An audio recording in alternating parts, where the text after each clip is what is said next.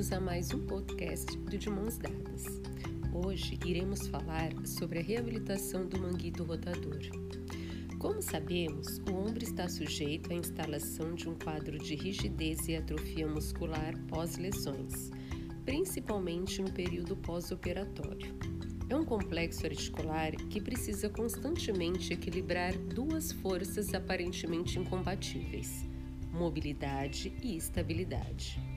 Independente do tratamento escolhido pelo cirurgião, conservador ou cirúrgico, caracteriza-se por encaminhamento precoce à reabilitação, objetivando o breve retorno funcional do paciente. Dentre os recursos terapêuticos da terapia da mão estão as mobilizações e a terapia manual. A mobilização articular passiva, iniciada principalmente logo após a cirurgia, seguida de exercícios isométricos, ativos e proprioceptivos e, finalmente, exercícios ativo-resistidos. Para falar mais sobre isso, convidamos uma profissional muito experiente neste assunto, a fisioterapeuta, terapeuta da mão e membro do grupo de mãos dadas, Juliana D'Ambrose.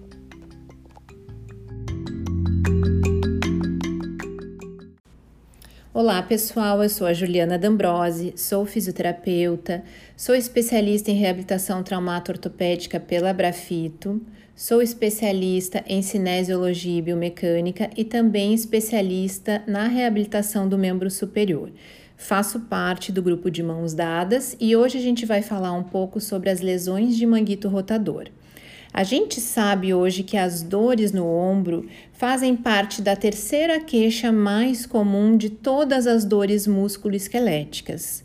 Porém, a gente tem um respaldo científico nos trazendo a informação de que a cinesioterapia, a reabilitação através de fortalecimento muscular, é soberana aos outros tratamentos nas lesões parciais do manguito rotador. A gente não está falando aqui nas lesões traumáticas e completas do manguito, porque estas geralmente são cirúrgicas, né? E o critério cirúrgico é do cirurgião de ombro, ele que vai ter que avaliar uma lesão traumática e completa. Quando o paciente chega para a gente na reabilitação, durante a avaliação é importante a gente observar o padrão da escápula, fundamental.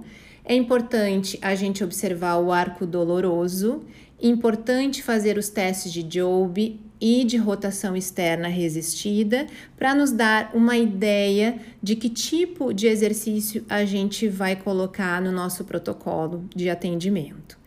Então, uh, algumas sociedades como a British Elbow e Shoulder Society, ela traz como a terapia através de exercícios uh, sendo a abordagem principal. E isso eu falo de novo porque nos dá assim um, um respaldo realmente de que é muito importante o tipo de exercício que a gente vai selecionar para o nosso paciente. A gente tem hoje também um otimismo uh, na ciência né, acadêmica de que os exercícios de fortalecimento associados à terapia manual uh, são mais efetivos do que somente o fortalecimento.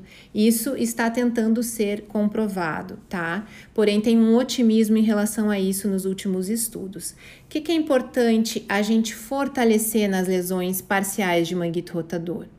Trapézio inferior, trapézio médio, muito importante ser rátio anterior, muito importante a gente desativar, a gente diminuir a atividade do trapézio superior junto com o peitoral menor, né, para evitar ainda uma anteriorização da escápula e proporcionar assim ainda mais impacto subacromial. Fundamental que a gente fortaleça o manguito rotador. Antigamente a gente dava muito mais atenção para a musculatura da escápula que atua na glenomeral, que é o manguito rotador. Hoje a gente sabe que a importância do padrão escapular é de fundamental relevância para o controle da dor do ombro. Todo paciente com dor no ombro vai apresentar uma discinese escapular. Porém, nem todo paciente com discinese escapular vai apresentar dor no ombro, né? Pode ser aí somente uma característica e o paciente não desenvolver dor no ombro. Então, a discinese escapular não é fator de risco para as lesões de ombro, porém, quando a gente tem uma lesão de ombro, a gente tem que fazer a abordagem escápulo-torácica. Isso é fundamental e já mostra comprovação científica. Tá? Então, a gente tem que fazer esse programa de fortalecimento, tem que dar atenção para a escápula e a gente tem que entrar com um tipo de terapia manual que o paciente apresente maior necessidade. Por exemplo, se a gente nota um padrão de cervical que pode estar agravando a dor no ombro, a terapia manual vai ser mais voltada para cervical. Se a gente nota uma diminuição de amplitude de movimento do ombro devido a questões capsulares, a gente tem que entrar com a terapia manual mais voltada para articulação do ombro. Se a gente nota contraturas musculares, é nessa abordagem que a gente deve se direcionar.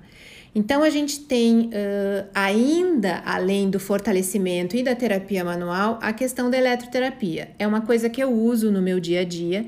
Eu gosto de usar o laser, né, a fototerapia, que hoje mostra um otimismo aí na literatura em relação ao controle de dor e processos inflamatórios. Então, esse tipo de eletroterapia, através de fototerapia, eu tenho usado, tá?